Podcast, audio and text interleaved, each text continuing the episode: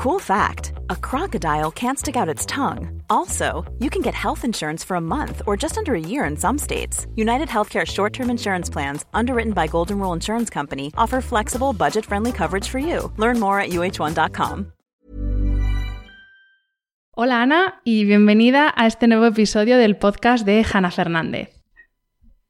Hola Hanna, muchas gracias por, por tenerme hoy aquí, invitarme a tu podcast. Bueno, antes que nada, eh, vais a ir a Ana lejos, porque es que realmente está muy lejos y ahora nos va a explicar dónde está. Pero antes de nada, Ana, eh, sí que me gustaría, para quien nos está escuchando y no te conoce, que nos cuentes quién es esa Ana que nació, entre comillas, en el año 2010. Pues mira, eh, si me preguntas hoy que quién soy yo, em, que bueno, pues la Ana actual, como bien dices y he contado en, mi podcast, nació en el 2010, eh, te diría que, soy coach, soy una persona que intenta ayudar a otras mujeres a transformar su vida en extraordinaria. Soy también profesora de yoga y de meditación y bueno, comparto las experiencias que he ido aprendiendo a través del podcast que empecé hace un año y medio, que se llama Divina de la Mente. Em, Ahora mismo estoy viviendo en Estados Unidos de forma temporal en Michigan, pero normalmente vivo en Australia y el resto de mi familia, como está en España, pues bueno, entre Australia y España. Em, cuando estoy en Australia, allí también trabajo para una empresa sin ánimo de lucro que está financiada por el gobierno, que se llama Relationships Australia, que da ayuda a mujeres eh, que lo necesitan, mujeres que han sufrido violencia doméstica, aborígenes, niños que necesitan asistencia. Y luego tengo yo una empresa em, de organización de eventos creativos, que también tiene un fin social. Em, y soy muy feliz haciendo todas esas cosas. Que es que es ayudar a personas de diferentes maneras, sí. Y si me hubieras preguntado que quién era antes del 2010, te hubiera dicho que era analista de riesgos financieros en un banco. Esa era mi siguiente pregunta. Eh, ¿Cómo se pasa de ser analista financiero en un banco a vivir del emprendimiento social en Estados Unidos pasando antes por Australia? ¿Qué te pasó para que dieras ese cambio? Pues, a ver, ha sido un proceso bueno, yo estaba en España trabajando en un banco haciendo algo que hacía bien, no se me daba mal, creo que era buena en lo que hacía, pero me faltaba algo y no sabía exactamente identificar cuál era la pieza que me faltaba. Entonces, eh, bueno, em, me cambié de, de diferentes empresas, y al final, con la crisis en España, mi ex marido y yo decidimos que a lo mejor lo que nos faltaba era vivir una experiencia en el extranjero y que eso iba a solucionar mis problemas y que eso iba a, a, a, revelarme la pieza que faltaba en mi puzzle. Entonces, bueno, nos fuimos a vivir a Australia con un trabajo que él encontró. Mm, la razón es porque, bueno, en Australia no había crisis en aquel entonces, entonces era el país más fácil para encontrar trabajo. Em, y la verdad es que lo pasé fatal. Lo pasé fatal, fatal, fatal. Pensaba que esa iba a ser la solución a mis problemas y, y no lo fue. Lo que me encontré, con lo que me encontré fue conmigo misma otra vez trabajando en algo parecido y con el hueco dentro de mí que aún faltaba. Em, eso me llevó a una crisis personal mía bastante profunda y bastante dura. Em, me terminé por divorciarme de mi marido, pero bueno, ahora somos muy amigos, así que no, no es problema. Em, pero en el momento lo pasé mal, claramente. Y, y bueno, em, descubrí, en ese proceso descubrí el yoga, descubrí la programación neurolingüística, descubrí la meditación y empecé a darme cuenta que lo que faltaba era un componente humano. Era, tenía una necesidad dentro de mí de ayudar a otras personas y haciendo hojas de cálculo, yo pensaba, pensaba que eso no lo, que, que no podía, no podía cumplir con esa necesidad mía en mm. ese trabajo. Ahora tengo otra, otra opinión al respecto, pero bueno, para eso tuve que pasar por estos 10 años. Y bueno, em, de ahí empecé a crear un grupo de mujeres en Australia donde nos reuníamos una vez por semana a hacer actividades creativas, eh, desde fotografía, ganchillo, mm, collage, lo que fuera. Yo contrataba profesores que nos enseñaban a hacer cosas, yo organizaba el evento y bueno, pues a través de eso generaba también un ingreso para pagar el evento y yo llevarme un margen. Lo empecé a hacer como un hobby pero empezó a crecer y llegó un punto en el que era capaz de, en el que fui capaz de eh, vivir de eso y además de conseguir ayuda del gobierno para financiar este proyecto.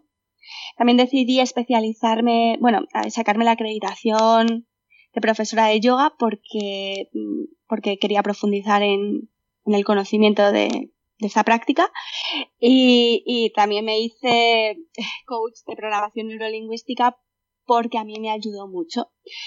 Y bueno, pues de ahí una cosa llevó a la otra, han sido nueve años en el proceso, parece como que todo esto sucedió antes de ayer, pero han sido muchos años de muchas idas y venidas y de exploración sobre todo. Y bueno, es, han sido nueve años de cambio, ¿no? Porque has cambiado de trabajo, de país, de vida completamente. Eh, has salido de, la famosa zona de confort buscando tu felicidad.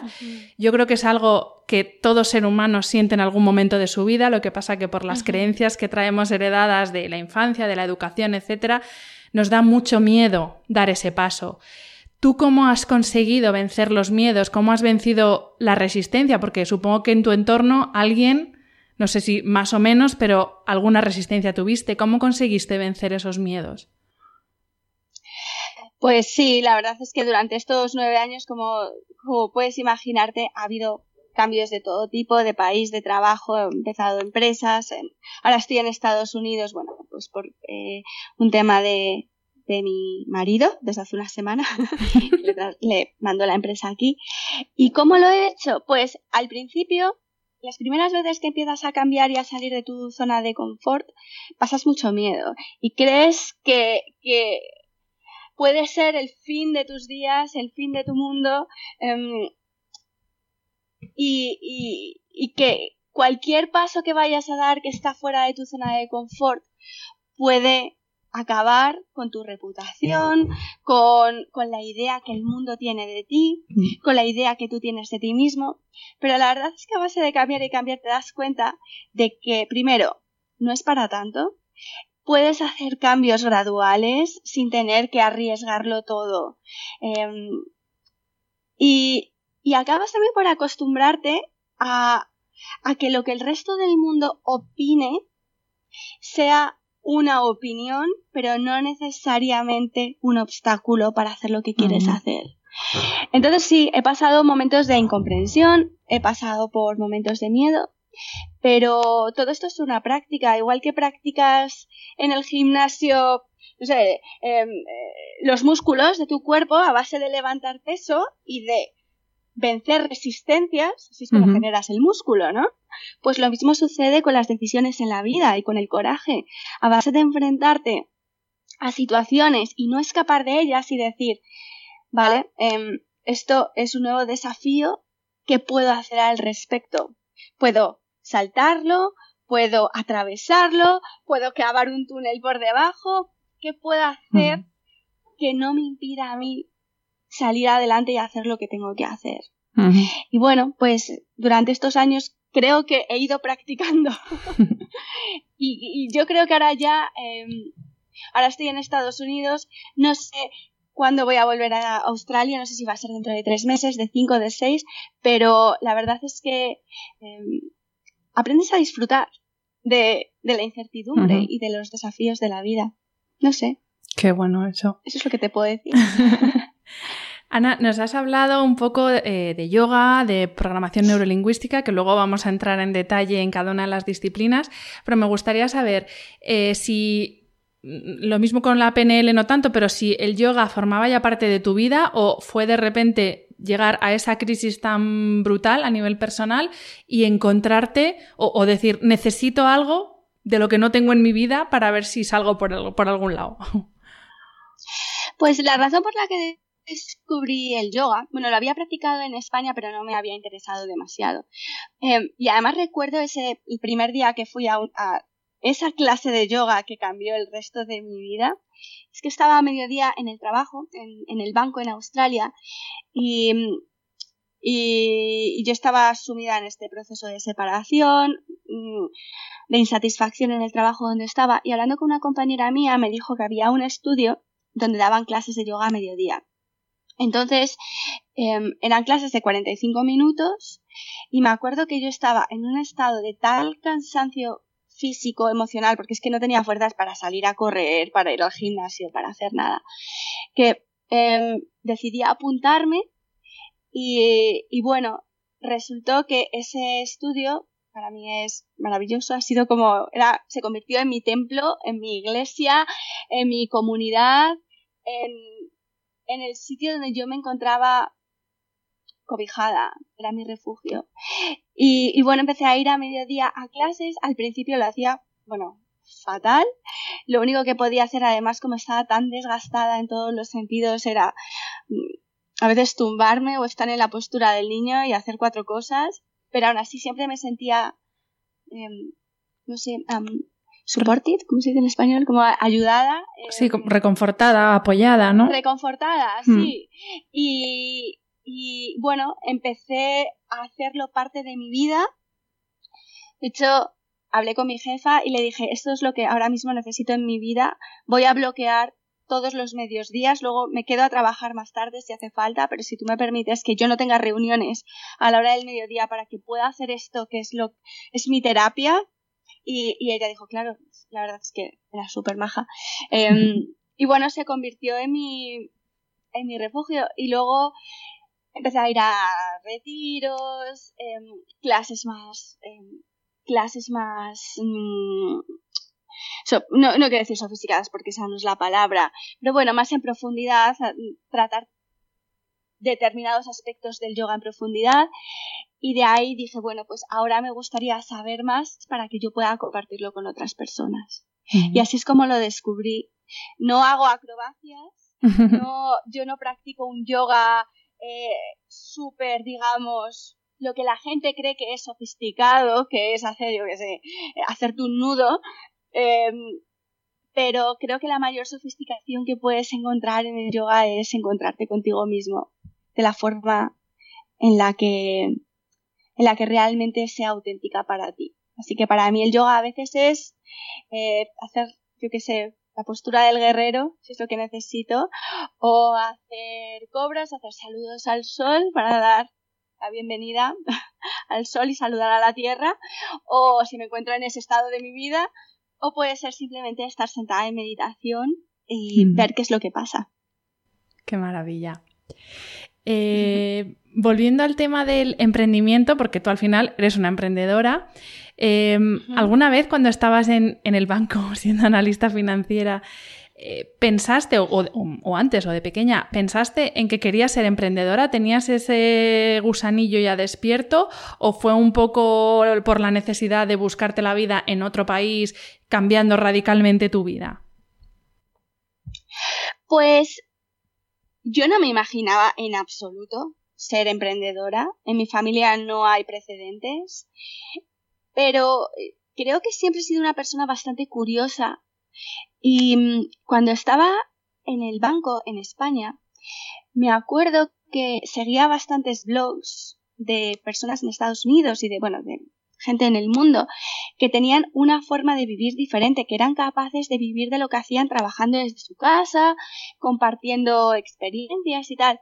Y yo me abrí un blog en el 2007 o el 2008 que se llamaba Coleccionando Estrellas, que creo que todavía está por ahí, donde subía chorradas, pero, pero me sentía yo como que quería eh, ser parte también de esa comunidad y de, y de ese estilo de vida. Lo que pasa es que no era capaz de verlo, no era capaz de ver cómo se podía vivir de eso y terminé Después de dos años terminé abandonándolo, bueno, por diferentes razones. También porque me fui a Australia y se convirtió un poco como en un portal donde bueno, em, eh, digamos que, perdió la esencia, o yo la dejé perder, ¿vale? De lo que era ese blog, pero, pero creo que eso fue probablemente la primera semilla de lo que vendría después.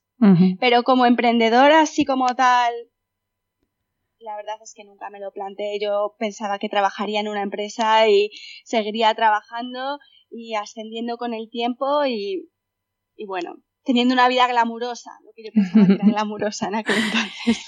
Y Ana, ¿te fue fácil emprender tanto cuando comenzaste en Australia como ahora en esta etapa en Estados Unidos? ¿Estás encontrando respaldo sobre todo de las instituciones? Porque bueno, aquí ya sabes que en España el emprendimiento es como misión imposible casi. ¿Allí ha sido fácil para ti? ¿Te lo han puesto fácil, más aún siendo extranjera? Em, pues mira, en Australia Em, es que en Estados Unidos se me hace difícil decírtelo porque todas mis empresas están registradas en Australia. En Australia es fácil. Em, en Australia registrar un negocio, digamos, darte de alta como autónomo, creo que me cuesta 50 dólares al año. Fíjate. es todo lo que cuesta. Luego tengo que pagar los impuestos del dinero que yo haga. Mm, Aquí es 300 euros al mes el autónomo. Ya, lo sé. Bueno, es cierto que también tenéis seguridad social y mm. esas cosas, mm. pero yo eso, si yo no trabajo, yo no tengo baja, ¿sabes?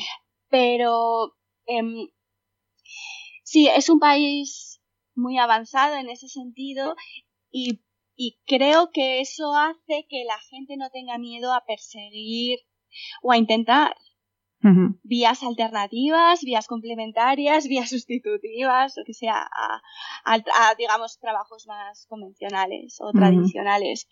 Mm, por el tema de ser extranjera, pues mira, yo llegué a Australia y ahí no conocía a nadie. No tengo amigos del colegio allí, no tengo todas las conexiones que he hecho, las he hecho pasados ya los 30 años. Em, pero eso creo que no ha sido ningún problema. Creo que cuando realmente quieres hacer algo y, te empeñas en hacerlo, te convences de que eso es lo que quieres hacer, eh, de alguna forma el universo se abre paso y, te respalda y, y, te ayuda. Eso sí, necesitas tener el convencimiento de que eso es lo que quieres hacer y estar dispuesta a hacer lo que hace falta, que es ser constante, perseverar, buscar las vías para salir adelante. Entonces, yo creo que yo suplí la falta de conexiones o de, no sé, pues de respaldo social con las ganas de querer hacerlo y de sacarte de las castañas del fuego. Eh, plan, ¿con quién puedo conectar que me pueda ayudar? Yo conseguí no sé si esto lo he contado en el podcast, me parece que sí. Bueno, eh, conseguí que el gobierno de la ciudad, o sea, que el ayuntamiento de Brisbane, eh, nos diera, nos pagara dinero para que nosotras, mi socia y yo, Imogen, enseñáramos a niños y adultos de toda la ciudad, ¿vale? Em, de tal forma que fuera gratis para la población y nosotras pudiéramos ganar dinero. La forma en la que yo conseguí hacer esto fue porque estaba en una biblioteca un día trabajando y vi el panfleto donde anunciaban las actividades lúdicas creativas de la ciudad, miré quién era la persona o cuál era el departamento que llevaba eso y les mandé un email. Mm. Email que por supuesto no me contestaron, pero llamé por teléfono y dije, hola, os he escrito un mail tal y cual. Somos estas dos chicas, hacemos todo esto, este es el programa que tenemos, podemos ayudaros ofreciendo estos servicios. Eh, si os interesan, quedamos a tomar un café o podemos tener una reunión. Y así es como lo conseguimos. Eh, nada que ver con tener conexiones del pasado, ¿no? Simplemente es espabilando. Ponerle ganas, ¿no? Eh, Ana, antes cuando nos explicabas, eh, cuando tuviste, bueno, no sé si la visión, pero bueno, cuando viste que tú querías trabajar eh, ayudando a los demás, claro, hay un momento en el que, en el que decides que cosas como yoga o PNL que tú estás practicando a nivel usuaria, por así decir, se van a convertir en un trabajo para tú poder ayudar a los demás. Entonces, ¿en qué momento ves o, sí, en qué momento esas herramientas que eh, estás utilizando para ti a nivel personal se convierten en una vocación de trabajo, por así decirlo. Bueno, yo creo que a tener una empresa tienes que tener alguien dispuesto a pagar por los servicios que tú ofreces o, es, o al menos estar interesado en los servicios que tú ofreces. Eso es algo que aprendí también con, con for Crafts, con mi primera empresa. Entonces, yo decidí lanzarme, por ejemplo, en el mundo del coaching cuando vi que ya había un interés ahí, que era algo de lo cual yo podía vivir. Es decir, hasta ese momento yo había dedicado todos mis esfuerzos y muchos esfuerzos de tiempo, de dinero y tal, a formarme, a aprender, a compartir lo que tenía a través del podcast. Eh, di un montón de clases gratuitas de yoga, eh, di también clases de yoga en la empresa y me dediqué durante un año y medio a formarme, a aprender em, y, y en el momento en el que ya tenía la acreditación y tal, y digamos, ya vi que había un mercado en el cual yo podía hacer algo ahí, yo podía ayudar, yo podía crear valor, entonces es cuando abrí los servicios de coaching y, y, entonces no me costó, digamos, empezar a vivir de eso. Creo, creo que eso es importante y por lo menos ha sido mi experiencia. Antes, o sea, hay gente que dice, bueno, el mercado está saturado, tal y cual, es muy difícil empezar desde cero. Y creo que es difícil empezar desde cero cuando empiezas desde cero, cuando no te conoce nadie, cuando... Eh, ¿Y por qué te van a pagar a ti, no? ¿Qué, por qué eres tú diferente de los demás? ¿Qué puedes ofrecer? A mí me parece una buena opción empezar por compartir lo que tú tienes, forma, eh, ¿no? Tu formación, tus conocimientos y ver eso a dónde te lleva. Yo cuando empecé el podcast, ser, no lo hice de ser coach, en absoluto, de hecho ni había empezado a ser coach, pero yo sí que veía que podía compartir cosas interesantes y a raíz de ahí personas empezaron, muchas personas empezaron a contactarme con sus problemas personales y yo dije, ¿qué puedo hacer que esté en mis manos?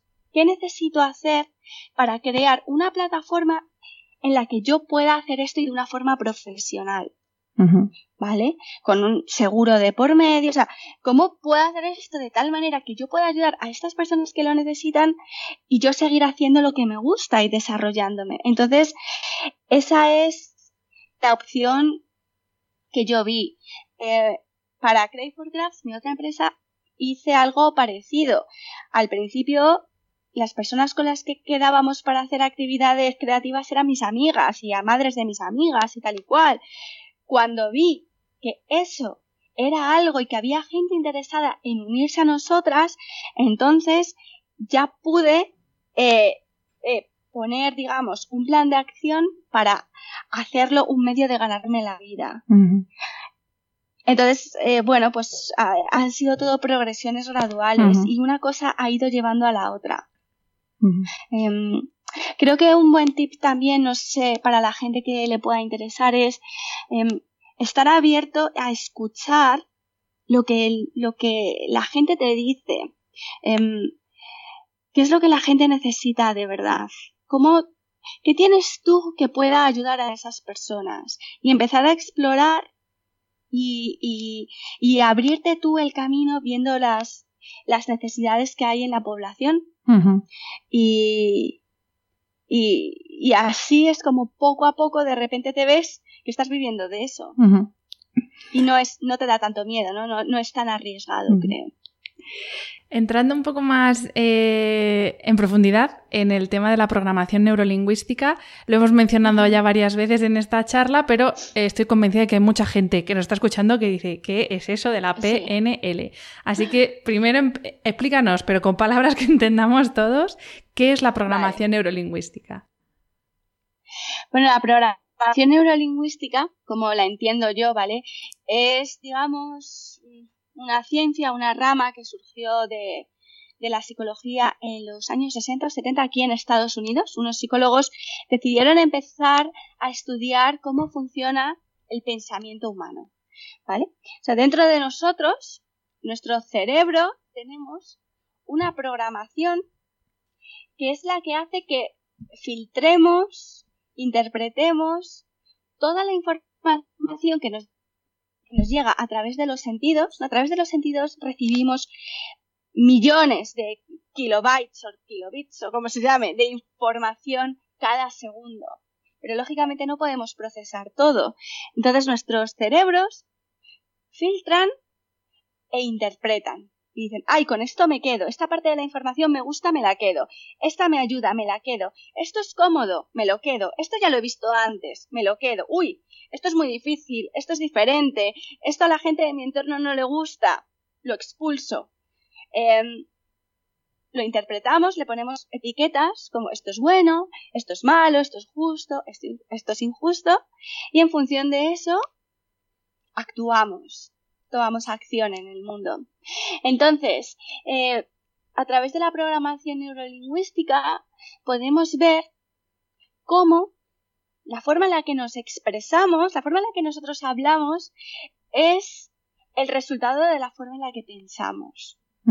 Entonces, a través de las generalizaciones que utilizamos, los siempre, los nunca, los yo nunca, yo jamás, yo siempre, tal y cual, las negaciones que utilizamos, uy, yo esto no soy capaz de hacer, esto es muy difícil, tal y cual, podemos ver la forma, podemos empezar a analizar o a entender un poquito la forma en la que tenemos el cerebro programado.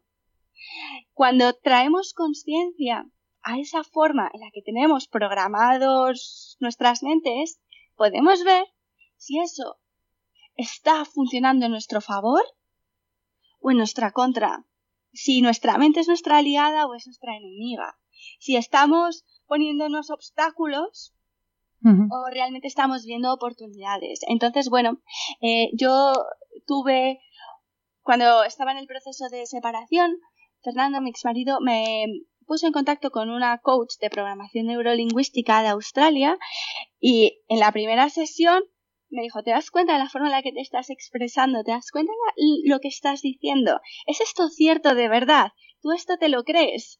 Em, ¿es, ¿Está esto que estás diciendo alineado con tus valores más, más em, verdaderos para ti? Y eh, entonces se me cayeron los palos del sombrajo. Pero es que tengo, estoy viendo la vida en mi caso siempre en el lado oscuro, siempre desde el lado de la víctima, bueno, en fin. Y, y eso es lo que me, me impulsó a interesarme más por este mundo y aprender más. Entonces, por lo que estoy entendiendo, también la programación neurolingüística eh, nos ayuda en un proceso que yo creo que yo estoy en ese camino y, me encantaría que cada vez más personas estuvieran en ese camino de aceptación y amor por uno mismo, porque yo siempre digo que a nosotros mismos nos tratamos y nos decimos cosas que jamás le diríamos a otra persona, o sea, nos machacamos permanentemente con tú no puedes, tú no llegas, tú no estás así de delgada, tú no eres así de listo, ¿no? Y al final esas cosas que nos vamos diciendo, o porque nos lo han dicho de pequeños y, nos lo hemos creído, o, por otros motivos, pero es lo que determina ¿no? la forma en que vivimos. Y, vivimos, como tú dices, en el lado oscuro, en el lado del no. No soy capaz, no puedo, no valgo, no sirvo, no. ¿No? Nos, puede ayudar a esto también. Sí, sí, te das cuenta de las creencias limitantes que tienes, no todas las cosas que tú crees que eres incapaz de hacer, pero simplemente porque te lo has repetido a ti mismo muchas veces o porque tuviste una experiencia eh, mm, negativa o lo que fuera hace 20 años y eso se te ha quedado en tu subconsciente y eso es lo que está determinando la forma en la que tú interpretas todo lo que viene a continuación, ¿no? Eres, yo qué sé, en mi caso, yo eh, en el colegio como se me decían que yo era buena académicamente, o sea, las cosas de estudiar se me daban bien y sacaba buenas notas. Las cosas artísticas me decían que se me daba mal. Pero ahora cuando he hecho la vista atrás es porque yo qué sé, pues porque no pintaba la perspectiva en el dibujo de la forma correcta. Bueno, eso no quiere decir que tú no tengas una creatividad dentro de ti que puedas explorar, pero yo pensaba que no, yo creativa no soy. Em, yo, eh, yo qué sé, el deporte y tal, la educación física, yo soy mala en esto porque yo qué sé, porque me da miedo saltar al potro. Eso es una mínima parte de toda tu experiencia física y experiencia creativa y artística, ¿no? Pero durante muchos años yo negué una parte de mí misma que de hecho es la que me alimenta y la que trae luminosidad a mis días. No, me puedo sentir más identificada contigo ahora mismo porque mi, situación es un poco similar. O sea, yo en el cole toda la vida era tú, no, no eres creativa y no se te dan bien los deportes. Y yo soy una máquina de tener ideas, por ejemplo. Lo que pasa que es verdad que si no estás alineado con lo que la sociedad entiende que es ser una persona creativa o ser una persona buena en los deportes, pues entonces ya es que no vales. Pero bueno, Así que no, puedo resonar más con lo, contigo, con lo que estás diciendo ahora. Sí. y nos pasa a todos. Todo el mundo, sí, sí. Y luego cuando, cuanto más voy hablando con otras personas, más me voy dando cuenta de que estamos todos igual. No sé. Sí. Así es. Eh, has mencionado también varias veces en, el, episodio eh, tu podcast que yo os recomiendo de verdad que escuchéis a Ana, porque de hecho, eh, ahora que lo normal casi es conocer, un, que es conocer a una persona a través de Instagram y luego ya como que descubres su universo, yo con Ana fue al contrario. Yo estaba buscando podcasts eh, que estuvieran especializados o que hablaran de temas relacionados con el bienestar. Y así es como encontré el tesoro que es el podcast de Divina de la Mente, que ya solo por el nombre dije, esto merece la pena escucharlo ya solo por el nombre. Eh, Ana, ¿cómo decidiste lanzar un podcast? ¿Con qué objetivo lo hiciste y, cómo te está funcionando? ¿Te está sirviendo para lo que tú pensabas que te iba a servir? Pues mira, el podcast lo lancé en octubre del 2017, hace un año y medio.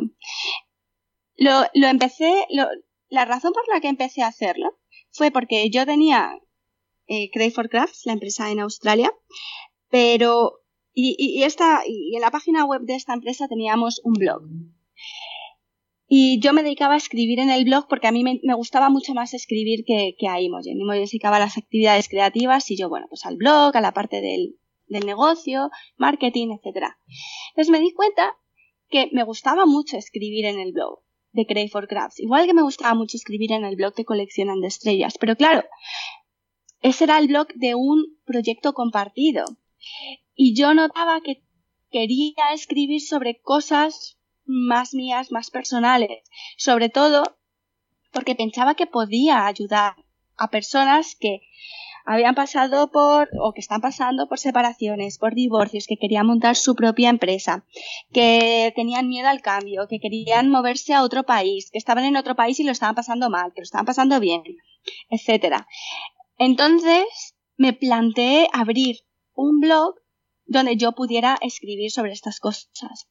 Pero luego me di cuenta que ya había tenido suficiente experiencia escribiendo y que a lo mejor un podcast sería más efectivo, porque además a mí me gusta escuchar podcast. Yo, como eh, trabajaba además a varios kilómetros de la ciudad, siempre iba en mi camino al trabajo con, el, con algún podcast de algo y, y me ayudaban un montón y decía que bien porque no necesitas estar leyendo, puedes estar escuchando algo y consumiendo información en ese sentido. Entonces dije, bueno, pues voy a intentarlo. Y me miré cuatro blogs de cómo hacer un podcast, cómo empezarlo, me compré un micrófono de segunda mano y empecé a grabar, me hice una lista de temas de los que podía hablar y lo empecé realmente sin ningún tipo de, de, de intención más allá que de compartir para, pues eso, amigas mías que lo están pasando mal, conocidos que me escriben, oye, ¿cómo te fuiste a vivir a Australia? ¿Cómo montaste tu empresa? Tal y cual. Digo, pues así ya lo tengo todo grabado y no tengo que escribirlo, escribir 40 emails. Eh, al principio me escuchaba mi madre, mi abuela, ya no está entre nosotros, pero creo que me sigue escuchando, eh, mi hermana y sus cuatro amigas. Pero seguía haciéndolo porque, no sé, me gustaba. Eh, me daba mucha vergüenza al principio volverme a escuchar. Pero seguía adelante haciéndolo. Empecé a entrevistar también a gente que pensaba que podía contribuir al blog y, y empezó a crecer y ahora pues está yendo, yendo bien. Creo que ha tenido 250.000 descargas. Yo es que no sé, ¿sabes? Comparado con el tiempo que, con el tiempo que llevo haciéndolo no tengo ni idea de si es mucho, si eso es poco, si va fenomenal, si va regular, no lo sé. Mm, tampoco me interesa demasiado, sigo haciendo lo que sigo haciendo. A mí a nivel personal me ha ayudado a conectar con muchísimas personas. Eh, he hecho un montón de amigos y de amigas gracias al, al podcast y cuando empecé a hacerlo de eh, ofrecer los servicios de coaching, ya tenía algo detrás, pero digamos que todo ha sucedido de forma orgánica, sin, no sé, simplemente escuchando las señales y estando atenta. En, en uno de los últimos episodios eh, del, del, podcast, eh, que lo recomiendo encarecidamente a las personas que, que, les interesa el yoga o no saben si empezar a practicar, si no, si tal, pues tú hablas de las cosas que has aprendido gracias al yoga y que aplicas en tu día a día porque eh, está muy bien ir una hora, una hora y media a practicar, pero yoga es precisamente aplicar todo eso que practicas cuando sales de la esterilla, que eso hay muchas personas que se les olvida. Entonces, hay algunos puntos eh, de los que hablas en ese episodio que yo te los voy a nombrar para que nos los desarrolles porque, eh, porque son preciosos. Bueno, el primero es más a nivel informativo, porque tú eh, bueno, la gente sabrá que en muchos tipos de yoga tú estás eh, certificada en un yoga muy concreto que es Anusara Yoga, que es un derivado de, Hatha Yoga. Y me gustaría que nos explicaras así como brevemente qué diferencia Anusara de otras disciplinas más conocidas aquí, por lo menos, como pueden ser Ashtanga o Vinyasa, por ejemplo. Bueno, yo la razón por la que me certifiqué en Anusara era porque era el tipo de yoga que practicaba en, en el estudio, en el centro donde yo iba. Y, los profesores de Anusara Yoga, em, sobre todo de Anusara Yoga, es que bueno, luego lo explico un poquito en profundidad, pero son muy buenos, ¿vale? Tienen un proceso de formación y de selección que es difícil y de, de, de hecho no todas las personas que hacen el curso se certifica completamente en Anusara, o sea, es, muy estricto el proceso. Entonces, la formación es muy buena. Mi profesora Julie y Elena Brauer y, bueno, otros que están también formados en Anusara Yoga, para mí son los mejores profesores. O por lo menos con los que yo me identifico, yo resueno cuando lo practico. Es una vertiente del Tantra. Em, se creó en los años 60, o sea, es, es un yoga hecho para el mundo occidental, pero que bebe, lógicamente, del, del Tantra y del Hatha Yoga. A mí me gusta porque las clases normalmente giran alrededor de un tema en concreto.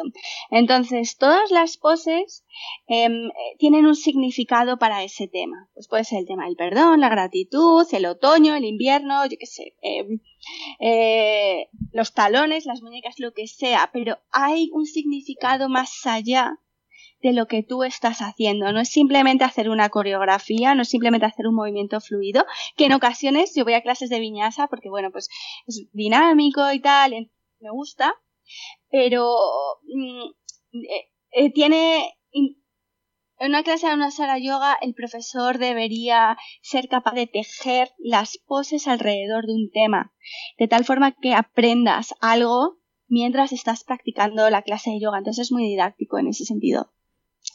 Eh, Ashtanga también es un yoga clásico, también viene de Hatha. En mi caso, yo lo veo un poquito estricto para mí. Es muy disciplinado. Mm, Em, lo veo un poquito más rígido. Entonces, Anusara también nunca sabes cómo va a ser una clase, cada clase es diferente de otras.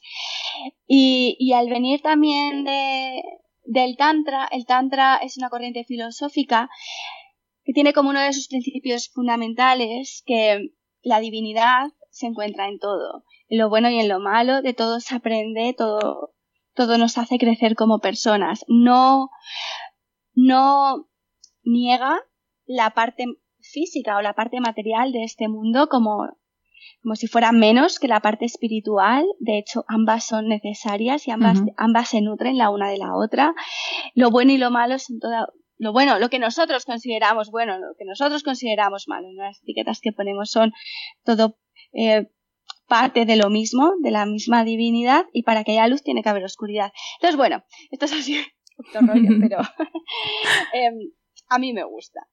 A mí me llena por dentro. Uno de los conceptos de, la Anusara Yoga del que hablas en, en ese episodio que mencionaba antes es el concepto de las tres A's, que me parece maravilloso, que son actitud, alineamiento y acción, como fundamento para construir tu vida.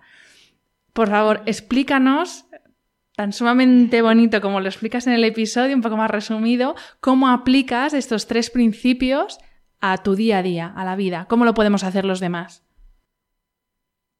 Pues em, es verdad, a mí me parece que son tres conceptos muy bonitos, son los principios de Anusara Yoga, y es que antes, antes de empezar cualquier cosa que hagas, cualquier acción en tu vida o cualquier pose de yoga, lo primero de todo es determinar cuál va a ser tu actitud, ¿vale? ¿Cuál va a ser eh, la intención con la que tú quieres empezar a hacer eso.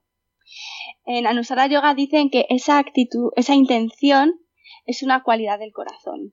¿Vale? Puede ser, ¿qué quiero hacer yo, por ejemplo, con la pose del triángulo? ¿Vale? Pose del triángulo en yoga. El triángulo es el arquetipo de, de la estabilidad, la estabilidad, la fuerza y mm, la estabilidad, la fuerza y la estructura, perdón, las tres S. Eh, ¿Cuál de esas tres cualidades quiero yo traer a esta pose? O las tres, ¿vale? ¿Qué, qué intención quiero yo traer al episodio del podcast del día de hoy. Quiero traer ilusión, quiero traer calma, quiero traer energía, motivación. ¿Cuál es esa actitud, esa cualidad del corazón que yo quiero compartir hoy en eso que voy a hacer? Después eh, viene el alineamiento. El alineamiento, digamos, es el cómo, ¿vale? ¿Cómo voy a construir esto que quiero hacer?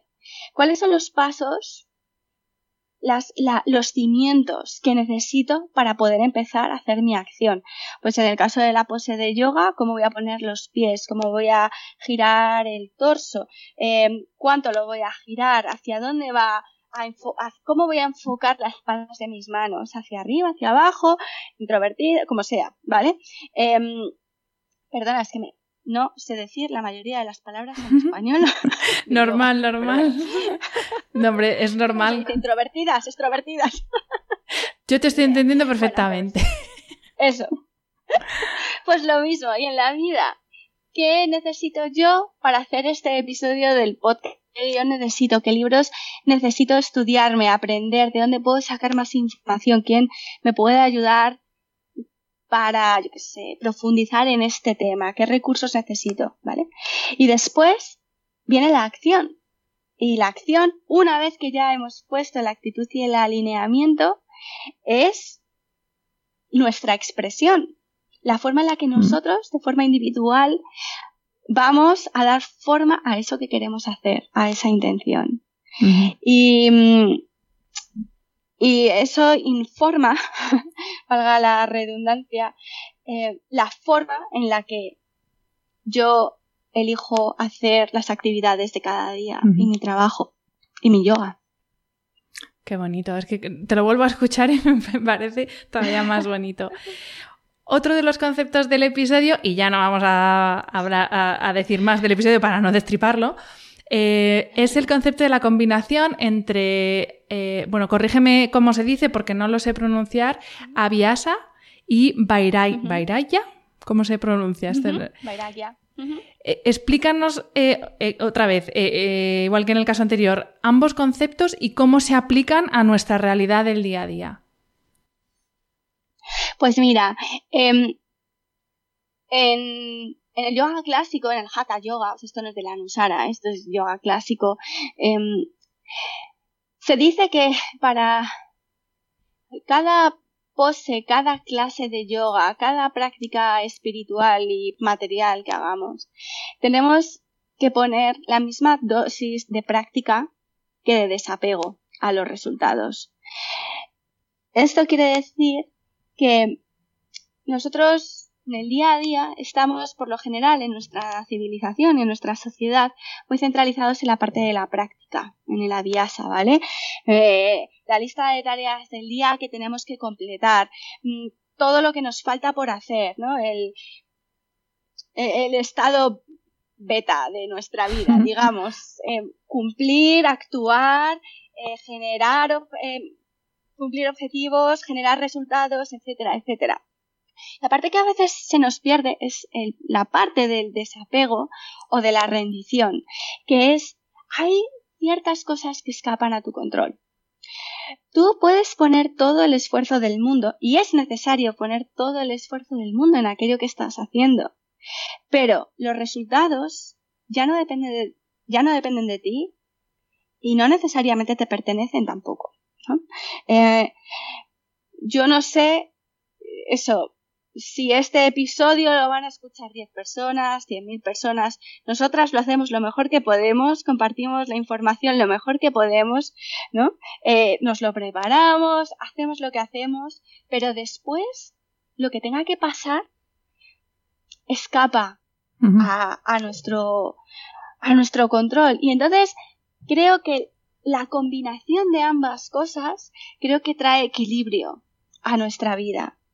Em, si solo practicamos práctica, eh, trabajo, esfuerzo, sin dar espacio al descanso, a la rendición, a dejar que sea, a que el universo corra su curso, y también a través de nosotros, podemos caer en excesiva ambición, obsesiones, en e-, estrés descontrolado, falta de sueño, mientras que, no, falta de sueño quiero decir porque, porque, por el estrés, ¿no? Y por la ansiedad. Mientras que si solamente vivimos en un mundo de desapego y de, bueno, me da igual lo que suceda, lo dejo todo a expensas del universo, pues entonces eso puede llevarte a, a la vagancia, ¿no? a, a, a la dejadez, a, que te dé todo igual. A la dejadez, exactamente. Mm. A la apatía, a, la falta de interés. Entonces yo creo que la combinación de ambos es lo que te hace trabajar con ilusión, con motivación, pero sin dejarte llevar por la ansiedad desmedida. Mm. Em, en otro de los episodios eh, te escuché una, bueno, una frase brutal sobre lo que entendemos por éxito. Eh, tú dices que damos un significado enorme a tener y a conseguir como sinónimos de éxito. Cuando el éxito no es felicidad, sino que la felicidad es un estado interno que es independiente de las circunstancias externas.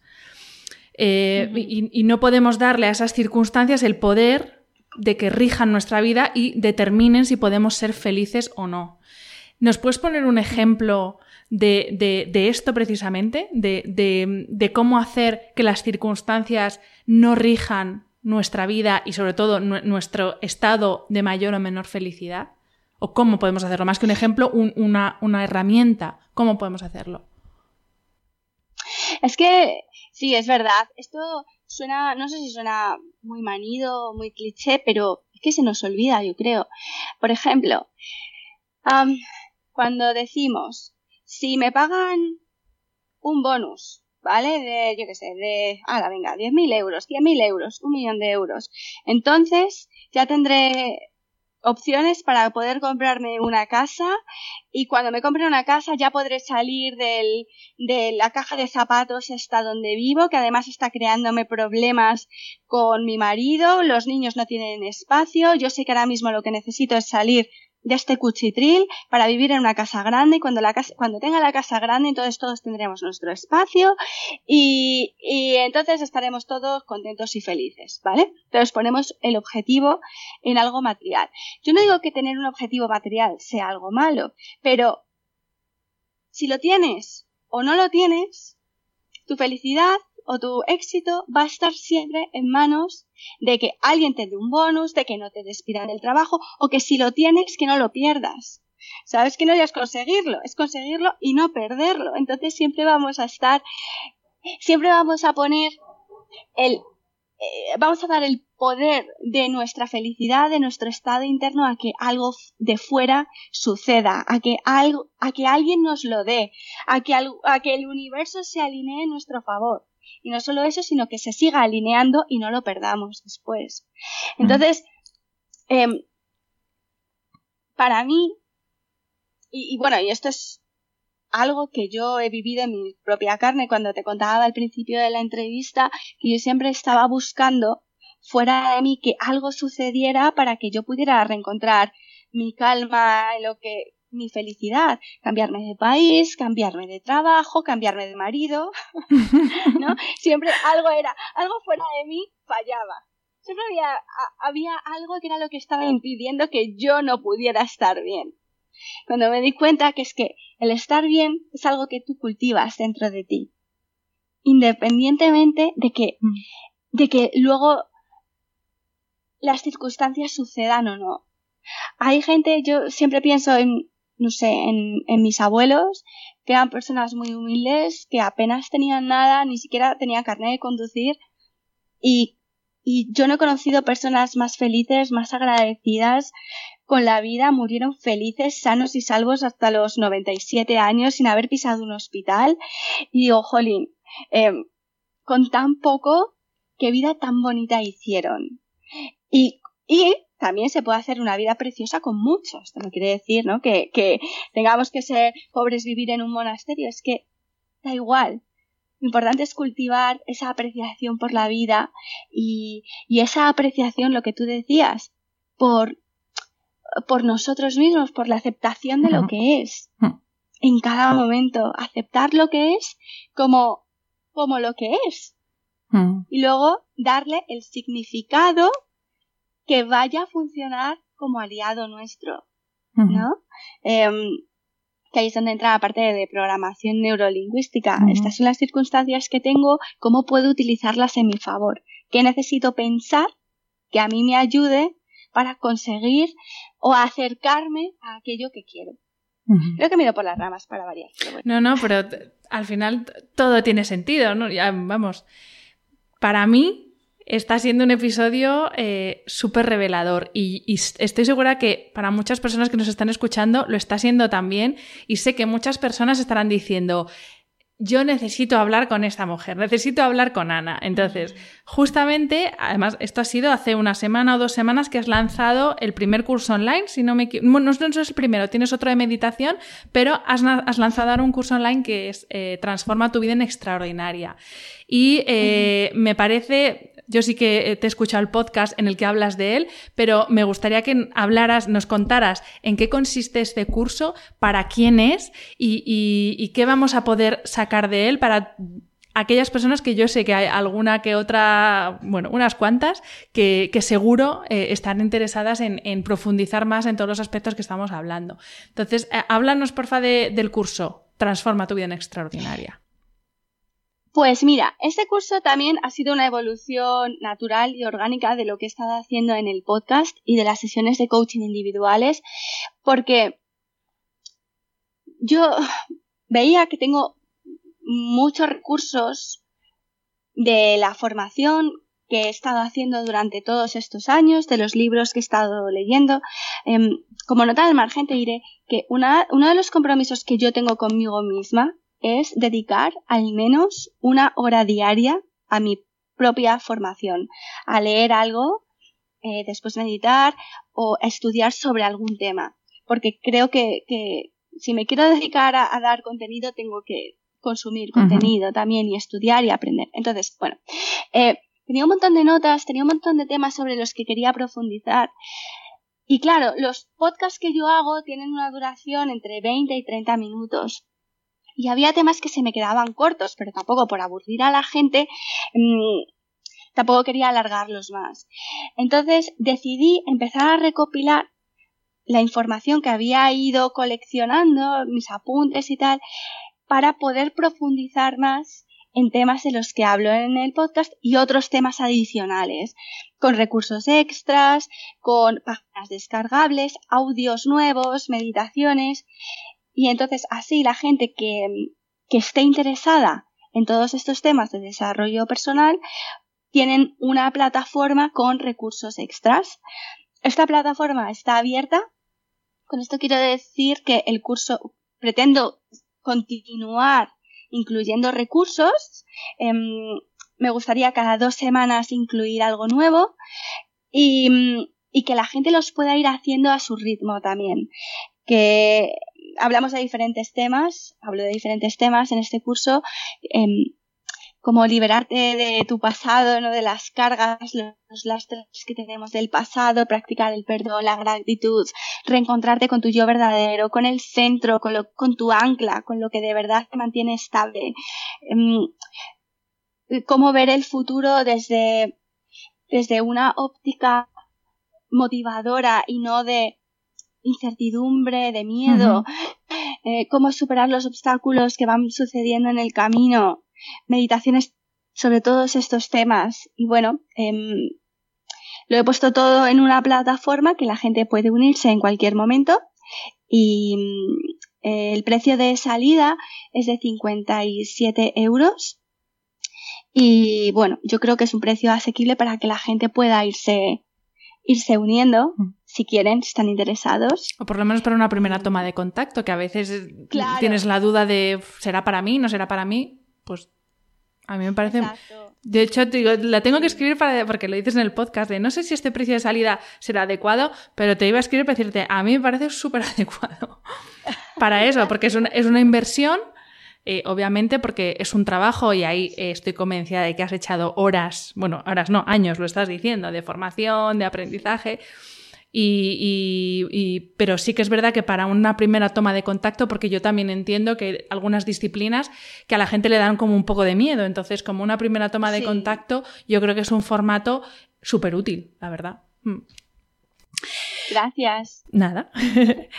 pues eh, bueno, Ana, vamos a ir terminando nuestra entrevista, pero antes te quiero pedir eh, dos cosas. Antes has mencionado, eh, bueno, de, entre todos los profesores que sé que has hecho un montón de cursos y, has estado, has tenido profesores de los mejores profesores del mundo, sobre todo. Uy, mira que me están llamando, vamos a rechazar, perdón.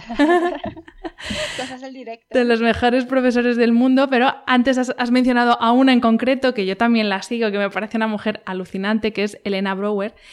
Y me gustaría que eh, no sé si, puedes darnos o decirnos eh, la, mayor enseñanza que, te has llevado de, uno de los cursos que no sé si has hecho uno o varios, eh, o de las formaciones que has hecho con ella. ¿Cuál es la mayor enseñanza que te has llevado? Pues sí, la verdad es que Elena, bueno, Elina, como ya pronuncia su nombre, Elena, es, es maravillosa en todos los sentidos. Es una de mis mayores inspiraciones como profesora de yoga, como emprendedora y, bueno, como mujer. Em, he hecho varios cursos con ella, he hecho dos cursos de una semana con ella en una semana, no, no llegaron a ser tantos días, pero bueno. Y luego aparte, em, en el tema de, con el tema de, de aceites esenciales que yo tengo de doTERRA, ella es mi líder y entonces hablamos bastante a menudo y nos mandamos emails, o sea, tenemos cierta relación personal. Em, y es exactamente tal y como ella se muestra en las redes sociales y tal es generosa, tiene un conocimiento alucinante. Lo que he aprendido de ella es, uno, esto del compromiso con uno mismo y cada día pasar un tiempo para formarte de alguna manera, leer algo interesante, algo diferente, em, practicar yoga, yo eh, hago yoga a través de Yoga Glow, que es una plataforma online donde tienes acceso a los mejores profesores del mundo. Pues sigo haciéndolo cada día, una clasecilla, no todos los días, pero bueno, intento tres o cuatro veces por semana una clase de meditación o de yoga con algún profesor suyo. Em, eso es algo que me enseñó ella. Em, tiene una forma de expresarse tan precisa y tan elocuente, tan poética, que, que digo, ojalá yo pudiera hacer lo mismo en español. Es tan inspiradora para mí. Y, y sí, eh, la verdad es que estoy encantada de haber estudiado con ella. Yo cada año me pongo un presupuesto de formación y, y, y, lo cumplo. No tengo ningún problema en quitarme de otro tipo de cosas, pero el presupuesto mío en formación y desarrollo personal a mí me ha compensado con creces en mi salud física, emocional, mental. Mm, lo que he descubierto, lo que he aprendido y lo que puedo seguir compartiendo y, y, desde luego es algo que yo recomiendo a todas las personas que escuchen. Em, si están interesados en todo el tema de crecimiento personal y desarrollo personal, es buscar a aquellas personas con las que, las que realmente quieren aprender y apuntarse y aprender. Hmm. Porque los beneficios que puede traer a tu vida son extraordinarios. y Ana, ya la, eh, la, segunda cosa que te quería pedir, y ya para terminar, eh, si tuvieras delante a esa Ana pre-2010, que vivía, yo creo, en piloto automático, eh, que vivía según se esperaba de ella, ¿qué le dirías con todo lo que sabes ahora y todo lo que has vivido hasta hoy? Pues le diría que siguiera siendo curiosa, que no tuviera miedo a explorar diferentes opciones em, y a seguir aquellas cosas que realmente le iluminaban el corazón. Y le diría que, aunque ella no lo viera en aquel momento, tenía todo a su favor para que lo que quisiera hacer lo pudiera hacer. En aquel entonces yo no lo veía, pensaba que el mundo era un lugar muy oscuro, pero era porque yo elegía verlo así. En realidad tenía todo a mi favor y, y me tenía a mí misma. Mm. Eh, y probablemente eso es otra cosa que también le diría, que es que no subestimes el poder que, que, tienes tú, que tenemos todos nosotros para ser nuestros mejores aliados, nuestros mayores cheerleaders, animadores y, y solucionadores de problemas. Tenemos un potencial y una capacidad dentro de nosotros que, que lo peor que podemos hacer es subestimarla. Pues con esta frase y este mensaje tan maravilloso, pues vamos a poner fin a, esta conversación, a esta charla. Muchísimas gracias, Ana, porque además estás malita. y... Sí, perdonad por los sonidos de la nariz. Bueno, yo creo que va a ser más los problemas de la conexión que, pero bueno, oye, merece la pena tener una conexión de un poquito menos calidad, pero tener una invitada como Ana. Así que, Ana, muchísimas gracias y bueno, nos vemos pronto otra vez por aquí, por el podcast, por Instagram, por, bueno, ya veremos a ver por dónde nos vemos. Por supuesto, y muchas gracias a ti por haberme dado la oportunidad de ser parte de tu podcast también. Me encanta lo que haces y te sigo y nos seguiremos siguiendo, seguimos conectadas. Por supuesto. Y a todos los que nos estáis escuchando, eh, como siempre, muchísimas gracias por estar ahí y nos vemos en el siguiente episodio. Un abrazo. Ever catch yourself eating the same flavorless dinner three days in a row? Dreaming of something better? Well, HelloFresh is your guilt-free dream come true, baby. It's me, Kiki Palmer. Let's wake up those taste buds with hot, juicy pecan-crusted chicken or garlic butter shrimp scampi. Mm. Hello Fresh.